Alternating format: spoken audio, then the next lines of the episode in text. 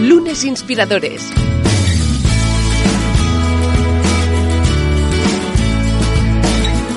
Con David Tomás y Edu Pascual. Bienvenidos a Lunes Inspiradores, hoy en un eh, nuevo programa donde descubrimos un proyecto extraordinario que está dando mucho de qué hablar y en el que pues eh, llegaron a, a, nuestros oídos, a nuestros ojos, hemos visto ya, uh, son múltiples los artículos que hablan del proyecto Nanify y hoy pues queremos descubrir junto a su fundadora pues exactamente de qué trata y el porqué de su éxito. Pero antes hablemos como siempre con el señor David Tomás. ¿Cómo estás David? Bienvenido. Pues muy bien, oye, esto del señor me gusta, ¿eh? O sea, me hace que, sí? que parece una, una cosa seria, ¿eh? Claro, bueno. hombre, ah, es que hacía mucho que no te llamaba señor. Antes me, me, di cuenta, siempre, siempre es como muy, como muy de amistad, muy fraternal lo nuestro. Y he pensado, hoy voy, voy a tratarle, pues no sé, con un poquitín más de respeto, que siempre te trato con respeto, ¿no? Pero hoy lo vamos a hacer incluso más formal, ¿no? Así que bueno, me alegro que te haya, que pues te haya gustado. Te es lo, que agradezco, te echo de menos. te lo agradezco, don Eduard, que sí, es un placer estar aquí contigo hoy, don como Eduard. siempre. Caray, esto es de, ya es de título de exacto, de conde, ¿eh? Exacto. bueno, tonterías a, aparte, como siempre, ya veis que esto del confinamiento, pues, está trayendo absolutamente de, de todo. En nada podremos volver a, a, vernos también con nuestros invitados. De momento, eh, las plataformas tecnológicas eh, y todos los eh, aparatejos nos están ayudando y salvando, pues que, evidentemente, Lunes Inspiradores siga, pues, ofreciendo historias inspiradoras de, de nuestras profesionales y nuestros profesionales cada lunes, ya sabéis, en todas las plataformas de, podcast. Pero también hay algo que eh, pues llevamos hasta vuestras casas y es, es el reto líder. Ese reto que David ya lleva ya, o son unos cuantos. ¿Cuál, cuál es el, el, número que toca esta semana, David? Pues mira, el reto de esta semana tiene que ver con algo que a veces imaginamos de, del trabajo y es que pensamos que el trabajo debería ser perfecto, debería ser todo, oye, como nosotros queremos.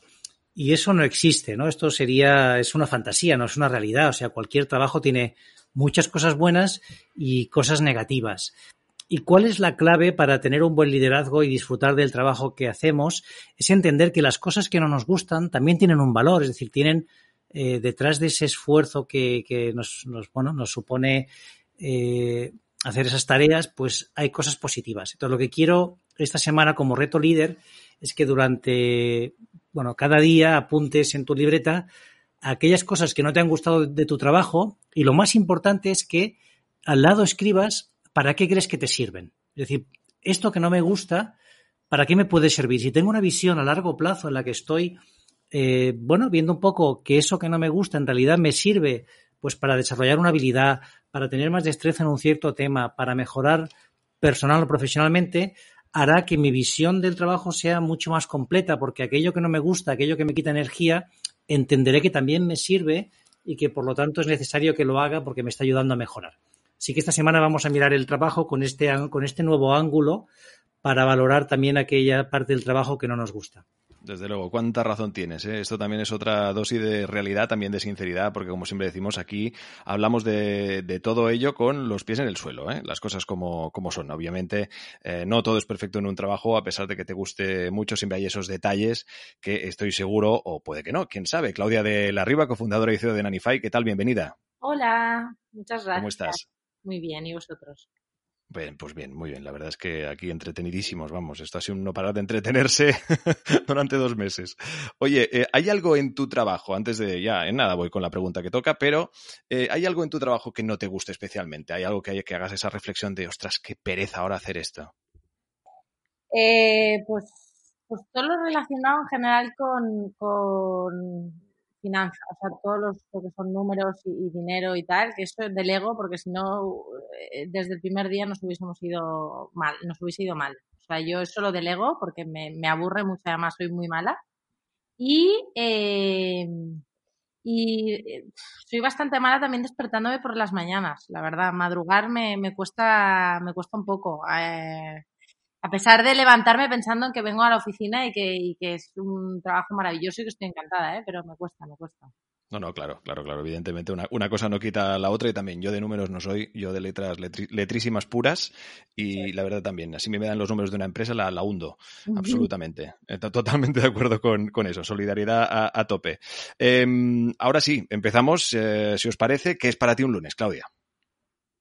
Pues para mí un lunes es em, empezar, eh, empezar de nuevo con, con, energía, con energía del fin de semana, con ganas, con, o sea, un poco distinto a lo que lo suele ver la gente habitualmente. A mí, yo, yo normalmente los lunes los cojo con bastante, bastantes ganas, o sea, con ganas de ver lo que me depara la semana, con, con energía, con ganas de, pues, de hablar con el resto del equipo, con ver qué tal han pasado el fin de semana. En general, eh, me gustan, me gustan los lunes normal y además es para ir a, unas oficinas, para seguir con un proyecto que, como decíamos, eres la, la, su CEO, su cofundadora y hablamos de Nanify, este marketplace español, pues que desde finales del año 2018 pues ofrece un servicio de nanis a domicilio y que cuenta ya con unas 17.000 familias registradas y 4.100 niñeras validadas, que entiendo que son cifras que ya se han superado, pero bueno, en todo caso es de las uh, cifras que hay constatadas más, más recientes. En todo caso, uh, cómo no, este proyecto tiene unos orígenes. David, si te parece, lo repasamos.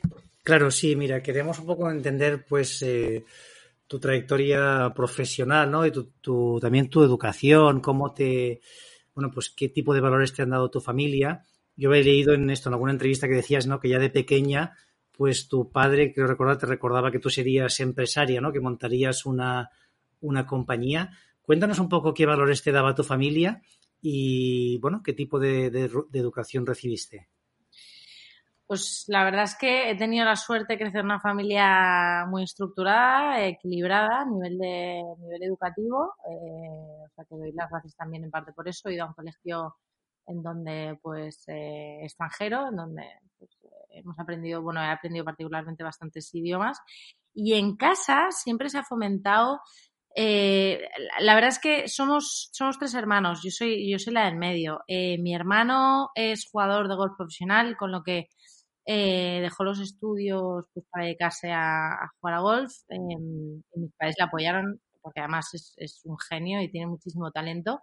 Eh, y mi hermana y yo, pues nada, acabamos y acabamos el colegio y nos, nos metimos en una carrera. Entonces, desde, desde la perspectiva de mis padres, siempre han sido, o sea, siempre nos han, nos han intentado inculcar eh, que de pequeños, bueno, cuando estás en el colegio y en la universidad, la única responsabilidad que tienes es estudiar, entre otras cosas, pero, pero estudiar intentar pues pues sacarte la carrera o haciendo siempre lo que lo que lo que te gusta, sabiendo que que habrán cosas que te gustarán más y habrán otras que te gustarán menos, ¿no?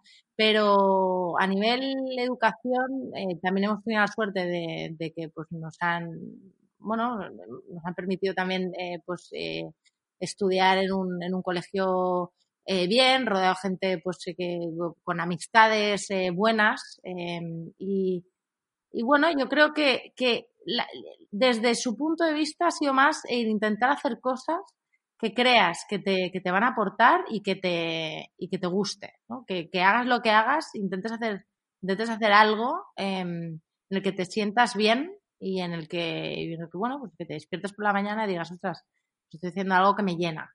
Entonces, eh, bueno, eso ha sido un poco, un poco lo que, lo que he vivido desde pequeña. Yo creo que también lo que ha influido en, en, en mis pasos eh, a lo largo de, de, mi, de, mi, de, mi, carrera profesional.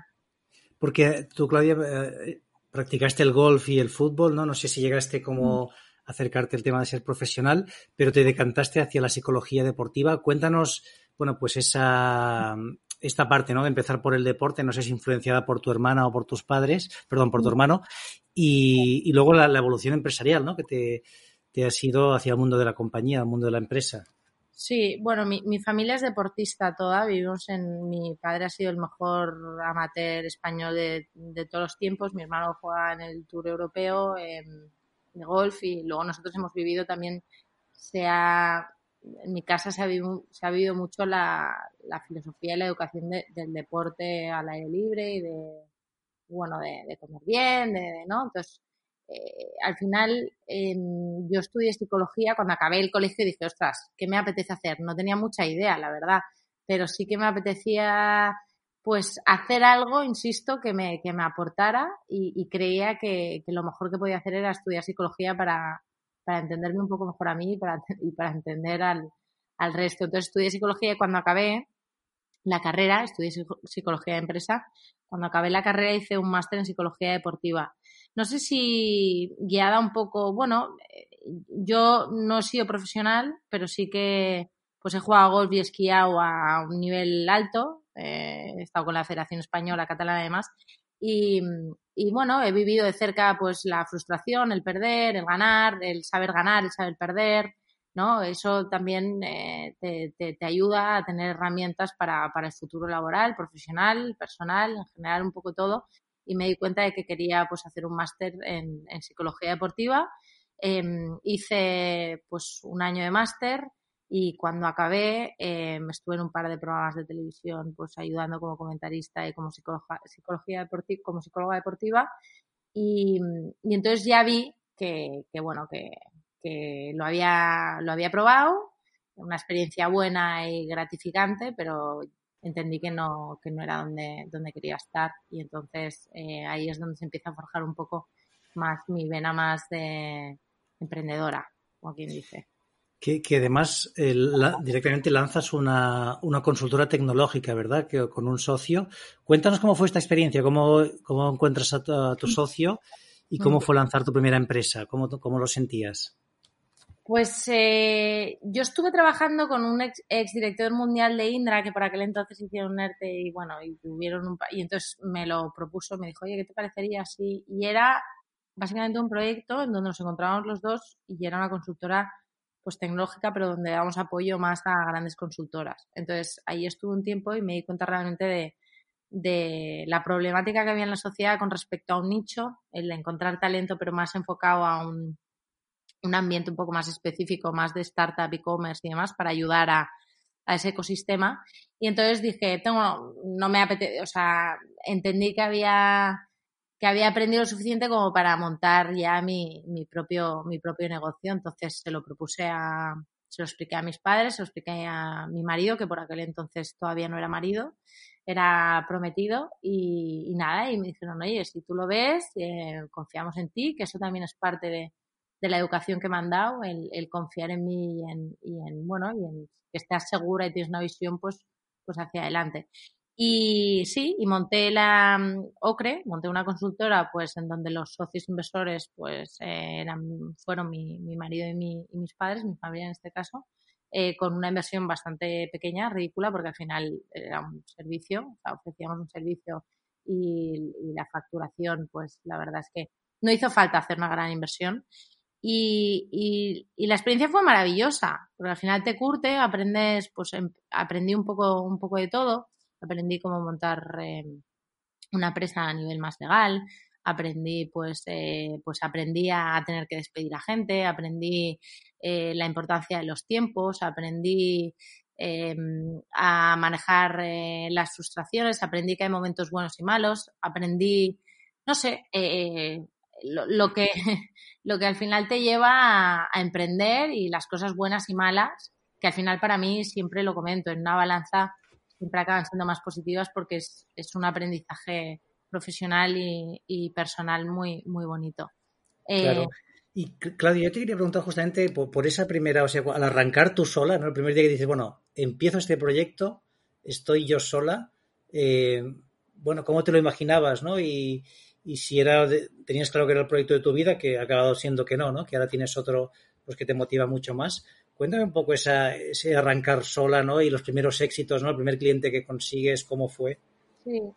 No, yo, yo no sentía que estaba sola, ¿eh? Yo sentía que tenía un apoyo, que eso es básico y fundamental y por los y por, por la razón por la que igual mucha gente no acaba de, de avanzar, eh, por el miedo, por, por la incertidumbre, por el quizás por el no saber cómo empezar. Yo por suerte pues tenía unos mentores buenos y tenía cerca a mi, a mi, a mi marido, a mi, eh, que es ahora mi marido.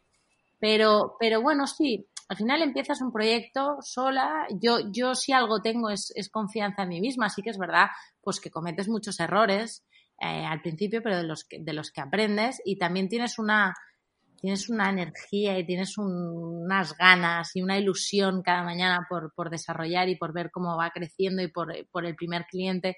Entonces, yo lo que hice básicamente fue testear un poco, ¿no? Decir, bueno, pues antes de montar nada, eh, porque yo básicamente no creo lo que hacíamos era ayudar a encontrar ta eh, talento tecnológico en un inicio, que era el background en donde yo había aprendido todos esos meses eh, y porque al final hay una problemática brutal en encontrar este tipo de talento.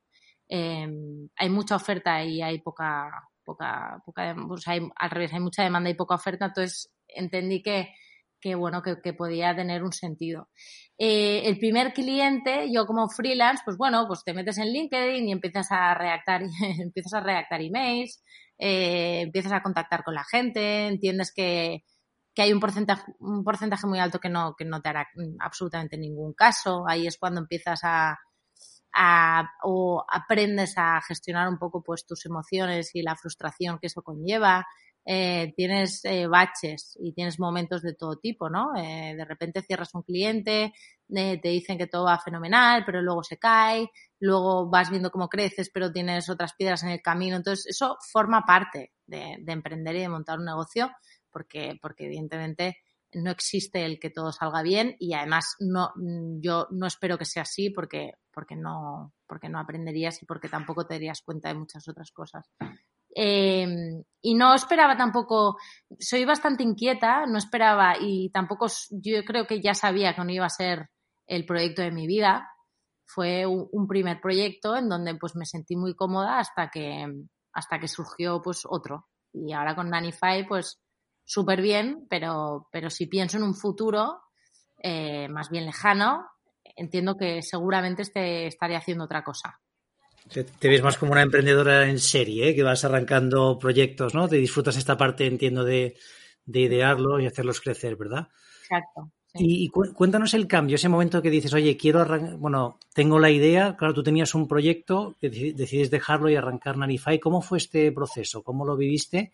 Y también un poco, pues, oye, cómo ha evolucionado Nanify. Y creo que es muy importante que nos cuentes cómo os habéis adaptado también a, COVID, ¿no? Que os habéis reinventado y seguís, pues, además haciendo ahora también eh, clases por videollamada, ¿no? Y mil, mil cosas más. Cuéntanos un poquito, pues, también esta, esta evolución de Nanify pues eh, cronológicamente yo cuando estaba con Ocre llegamos a ser seis personas, en donde yo pues al principio me dediqué más a la parte de recruiting y de intentar formar a la gente que se, pues que se incorporaba, al final un poco con la cultura y la filosofía que yo tenía en mente como, como estructura eh, de empresa y valores y demás. Eh, yo me fui alejando un poco más del, de la parte esa de, recruiting y me centré más en la parte de desarrollo de negocio, que también es lo que me gusta, estrategia y contacto con clientes y demás. Pero llegó un momento en que, bueno, empecé a notar que me, faltaba algo, ¿no? Eh, al final la monotonía, ya, te digo, soy una persona muy inquieta física, mentalmente y demás, entonces, eh, bueno, entre otras cosas, el, el, al final el detonante fue que, que fui madre, fui madre y bueno, y mi marido viajaba mucho, em, yo trabajaba mucho por aquel entonces también y me di cuenta de, una necesidad que estaba viviendo la sociedad que yo igual no la había llegado a, detectar porque pues hasta que no fui madre pues no, no sabes. Eh, y es la, pues la de conectar eh, eh, familias con, con nanis de confianza, pero con un modelo de negocio muy específico y, y bueno, y con una idea específica que, que, por aquel entonces, pues la que yo tenía en mente, ¿no? Que es encontrar a nadie de confianza gente con experiencia en el sector educación infantil, magisterio, pedagogía, o sea, que proveniesen de, ese sector, gente, en la mayoría de los casos, pues que está estudiando o está trabajando y puede compaginar lo que hace con ofrecer esa tipología de servicio. Eh, no tal, en España sobre todo estamos muy, muy, muy habituados a encontrar, em, pues bueno, la la persona que te viene a casa eh, se queda a dormir o está ocho horas y plancha, cocina y luego además cuida a tu hijo, ¿no? Entonces yo creí en encontrar un valor añadido en, intentar pues eh, conectar em, a, pues, a, esas, familias con los providers que es nuestra comunidad validada internamente para generar una confianza. Yo entendí al final que, el valor eh, de, de, sobre todo de entender que nuestro proyecto iba a tener iba a tener un futuro prometedor o entre comillas pues eh, sano siempre y cuando se generase esa confianza eh, tanto en el online como, como en el offline. Entonces trabajé sobre eso. Em, empecé a buscar, pues dije, ostras, qué idea tan buena, ¿no? Entonces la propuse a mi marido, me dijo, oye, pero ¿cómo puede ser? Pero no, hombre, no, si ya estás con esto.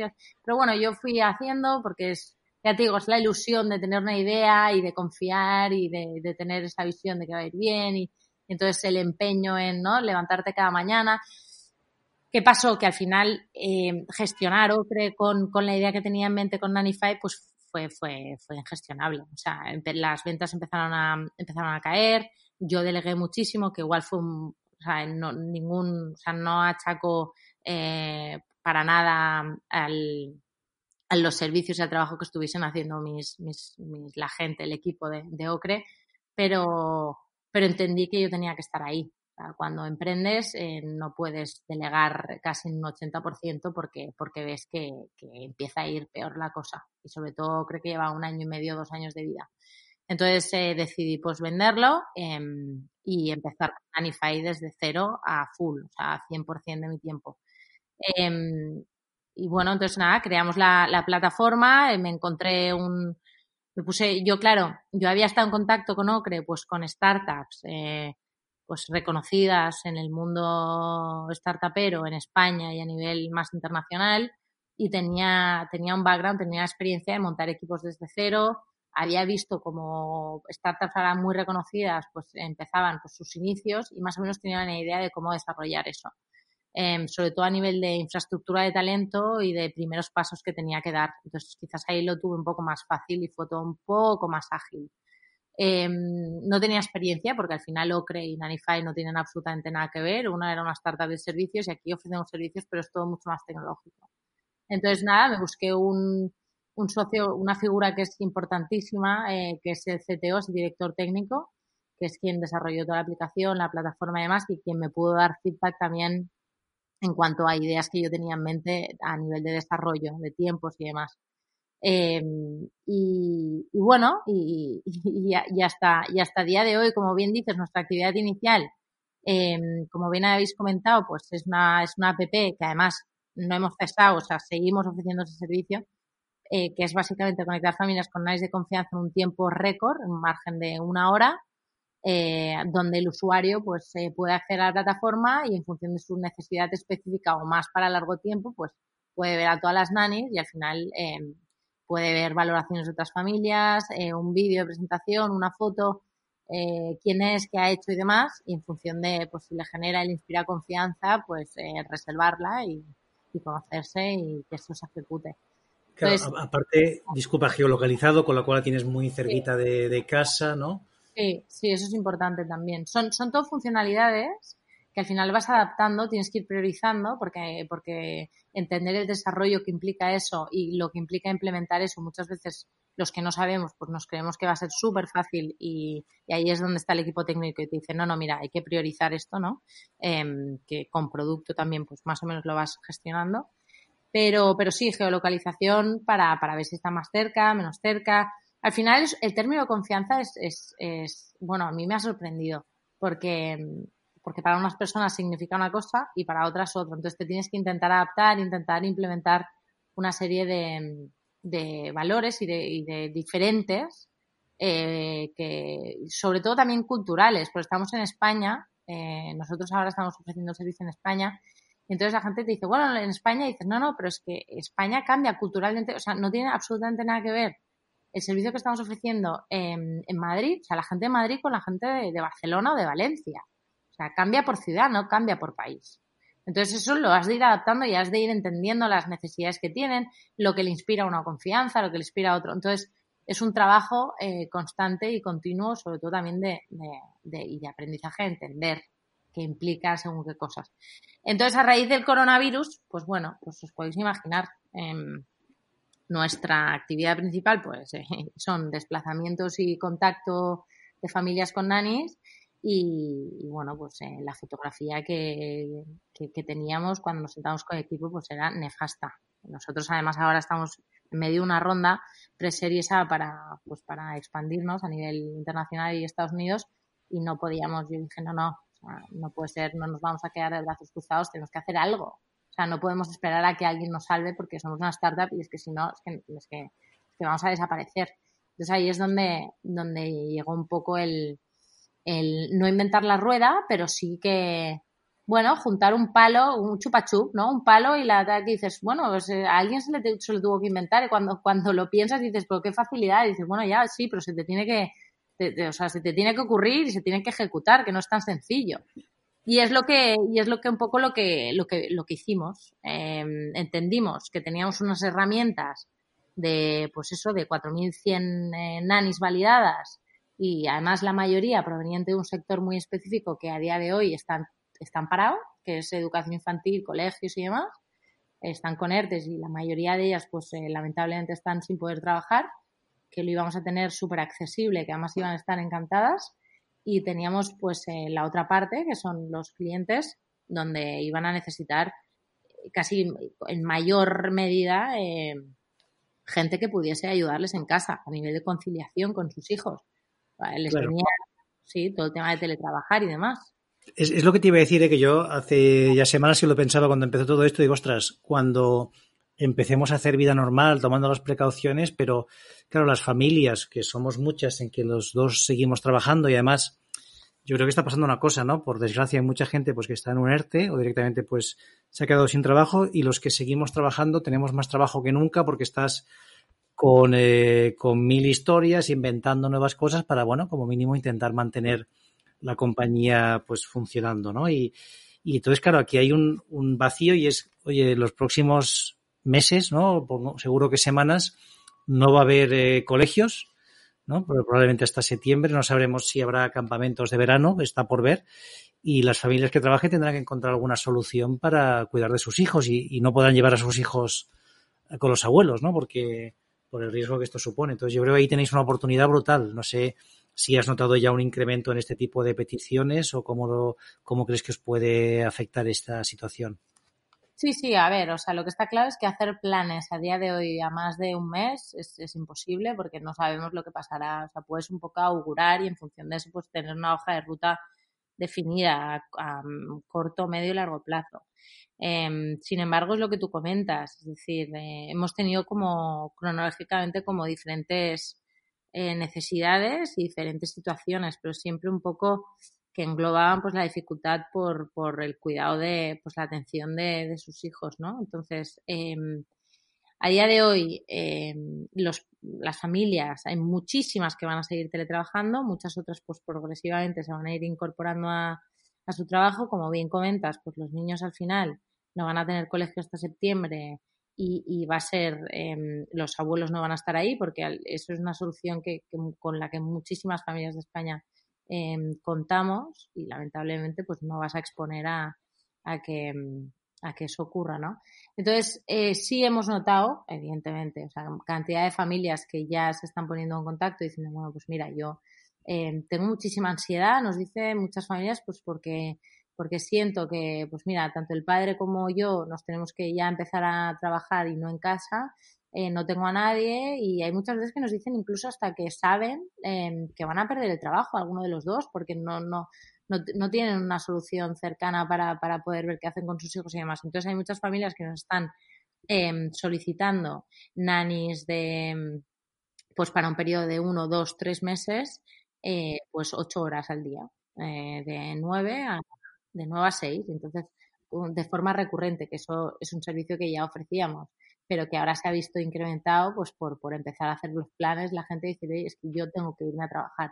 Entonces la gente que, pues eso es una, eso es, eso es un caso, luego hay casos en los que, en los que pues la, pues con suerte la madre o el padre pueden seguir teletrabajando, pero está el hándicap de que, de que no están siendo nada productivos, es decir, eh, eh, te están diciendo, bueno, es que claro, ahora soy padre eh, o madre, eh, hago, hago cenas, hago comidas, hago tal, el, mi hijo está por aquí ya no, no sé qué herramientas, llevo ocho semanas, estoy agotado porque estoy, lo que dices tú, trabajando más que nunca, no, ya no, no, no, me quedan ideas. Entonces, ahí están en nuestras actividades online, en donde son pues aulas virtuales eh, con una nani en, en directo eh, haciendo actividades pues no, no, que no sustituyen al colegio porque son actividades más enfocadas al entretenimiento. Es decir, cocinas sin fuego, hay magia, hay retos, hay lógica, hay manualidades. Entonces, los niños al final eh, se lo pasan bien y, la, y la, importancia también de, que tengan eh, una comunicación y puedan socializar con otros niños, que es lo que están viendo que, están echando de menos. Al final estar, llevar ocho semanas en casa, imagínate el que, el que no tiene hermanos o el que está no sé, es que hay mil casos. Entonces los padres te dicen, Jolín, es que de repente pues se ha hecho amiga de dos niños monísimos, las madres están encantadas porque además pues incluso hasta hacen amigos, eh, quedan para. No, no, es que hay, hay, hay familias que dicen, no, es que quedaremos después del confinamiento porque es que se han cogido un cariño brutal. Entonces hay historias, hay historias para todo y nosotros estamos encantados de poder ayudar en una situación como esta y además entendiendo que yo creo que es un paradigma que ha llegado porque nos estamos adaptando todos a, muchas cosas distintas a las que estamos habituadas y em, ha llegado para quedarse sin ninguna duda. La gente está entendiendo y está aprendiendo a nivel de tecnológicamente, pues entendiendo que los timings se pueden gestionar mejor, los tiempos, ¿no? Pues oye, pues si puedo hacer inglés con mi hija y no tener que eh, llevarla a una escuela de idiomas porque lo puedo hacer online, pues quizás lo hará online. Eh, si me puedo ahorrar yo qué sé, entretenimiento, que es lo que nosotros ahora tenemos, pues en vez de ponerle la televisión, pues oye, ¿por qué no ponerle una clase de, yo qué sé, de lógica o de, o de, o de retos, ¿no? O de matemáticas, pero, pero que estén entretenidos y además eh, se lo pasan bien. Pues un poco hacia donde vamos con, con nuestras actividades online. Y yo creo que, van a tener todo el sentido y que son complementarias al servicio que, que estamos ofreciendo a día de hoy. Está claro, y además todo esto que comentas también esperamos que, haya una adaptación en general, porque sí que es verdad que para nada eh, no es que todo no vuelva a ser igual, pero sí que van a cambiar muchas cosas que tendrán que, adaptarse en este, pues, eh, bien, vidas cotidianas, tipos de, consumo, etcétera, etcétera, que entiendo que de alguna manera irán en pro de una conciliación que quizá en España no sea la mejor, ¿no? Tendrá que mejorar sin ninguna duda. Nosotros ahora, por ejemplo, estamos viendo que muchas empresas, pues, que con los que habíamos contactado antes de que sucediese todo esto, ofreciéndole los, nuestros productos como un beneficio social más enfocado a la parte de conciliación, nos están diciendo, oye, tenemos serios problemas con nuestros empleados y, además eh, nos hemos dado cuenta de que no ofrecíamos una solución em, enfocada a la conciliación y es es fundamental.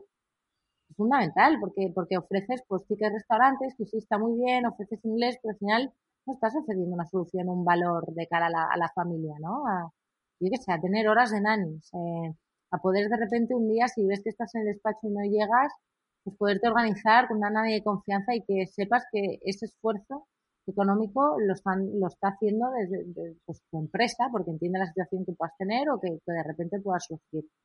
Entonces, eh, muchísimas empresas están poniendo en contacto, están comprando diferentes productos y yo creo que es a raíz, pues, bueno, creo no, a raíz de esta situación y espero, por el bien de todos y para que la rueda de la economía de España siga siga girando y, y, bueno, intentemos salir de esta lo antes posible que, que la gente se ponga un poco manos a la obra y entienda lo que, lo que hace falta. Lo que hace falta y lo que es, lo que es importante y es primordial para, para diferentes sectores y diferentes cosas, ¿no? Pero específicamente con esto, pues eh, sí que hemos visto un cambio y yo creo que mejorará seguro. Así lo, así lo esperamos sin duda. David, nos hemos quedado sin tiempo. Nos queda una pregunta más, que en este caso es la siguiente icónica del programa. Sí, pues la, la, última pregunta sería saber a ti quién o qué te inspira, ¿no? ¿Qué es lo que te ayuda pues a, ver la vida de esta forma optimista como nos has compartido? Em, pues mira, una persona que me ha inspirado siempre mucho es eh, un filósofo que se llama Nicolás Taleb, que es un filósofo pues que a diferencia de lo de cuando hablamos de, robustez o de, o de la fragilidad, pues se suele beneficiar de los de los cambios, ¿sabes? Del desorden, de la, de la volatilidad, de, de estreses. Entonces, bueno, pues, pues este, este filósofo pues aboga un poco por, por olvidar la teoría del control y intentar adaptarse. Es, matemático, es un inversor, es filósofo. Eh, bueno, es una persona que he leído bastante sobre él y que, y que me ha ayudado. Em, no sé. Eh, y luego mi familia, evidentemente. en este caso, mis, mis padres, que han sido bastante una referencia. Fantástico, pues nos quedamos con la referencia, ¿no? Es, es el autor de Cisne Negro, ¿no? Que, es algo que estamos viviendo en primera persona. Sí, exacto. Sí, sí, tal cual. Pues llegados a este punto, David, como siempre, tenemos esas conclusiones que entiendo que no son pocas en este caso. Pues yo me voy a quedar con dos ideas, ¿no? Una, la que has dicho, la de tener confianza en ti misma, que creo que esto es algo que evidentemente tiene que ver con la educación, pero que es algo que podemos desarrollar todos, tener esa, eh, bueno, pues esa creencia de que podemos hacer las cosas. y la otra justamente lo que estáis haciendo ahora, ¿no? Es este buscar siempre cómo salir de esta, ¿no? Ante una situación difícil, pues nos podemos quedar eh, congelados, ¿no? Y viendo qué pasa, que nuestra compañía pues no va a tener negocio o como habéis hecho vosotros, dándole la vuelta, ¿no? Y potenciando pues el tema online, hablar con empresas y estoy convencido que, oye, con esta actitud seguro que vais a ser una de las empresas referentes. Yo, desde luego, el servicio es algo que tenía claro que hacía falta desde muchos, hace ya muchos años, así que me alegro que hayas sido tú la que hayamos puesto en marcha y estoy convencido que va a tener muchísimo éxito. Muchísimas gracias a los dos por contar conmigo y, nada, cuidaros mucho y bueno, y que vaya todo fenomenal. Hombre, eso intentaremos, seguro que sí. Además, eh, de aquí a un tiempo, cuando cambies, ya has dicho que en ese sentido tienes ese pequeño gen de emprendedora en serie, te hablaremos de otro proyecto seguro. y a ver si es en persona, que esto nos gusta incluso más. ¿eh? Esto de las distancias, pues bueno, lo llevamos eh, deportivamente, ahora que hemos hablado de deporte también. Pero bueno, en todo caso, esperemos que la próxima, como decíamos, sea, sea en persona. Claudia de la Riva, CEO co-founder de Nanify, muchísimas gracias y toda la suerte del mundo. Y a vosotros también que estáis ahí cada lunes esperando que se eh, que llegue, que se publique un nuevo capítulo de Lunes Inspiradores, pues agradeceros que estéis ahí, seguís siendo fieles a toda esta gran aventura que es este podcast y que además, pues con estos días extraños, como es lógico, pues es, es sería más que normal, pues que estuvierais un poco, no sé, con ganas de ver un poco salir el sol, dar a que os dé un, un poco el aire, pero oye, llevaros unos auriculares y en el móvil le, dais al play y nos escucháis. Esto es maravilloso, darle al like, compartir, comentar y esto nos da, nos da la vida. Eh, señores y señores, esto es Lunes Inspiradores, cuarta temporada. Gracias a todos. Suscríbete a nuestro canal de YouTube, a nuestra cuenta de iVoox y síguenos en Twitter, arroba lunesinspirador. Lunes Inspiradores.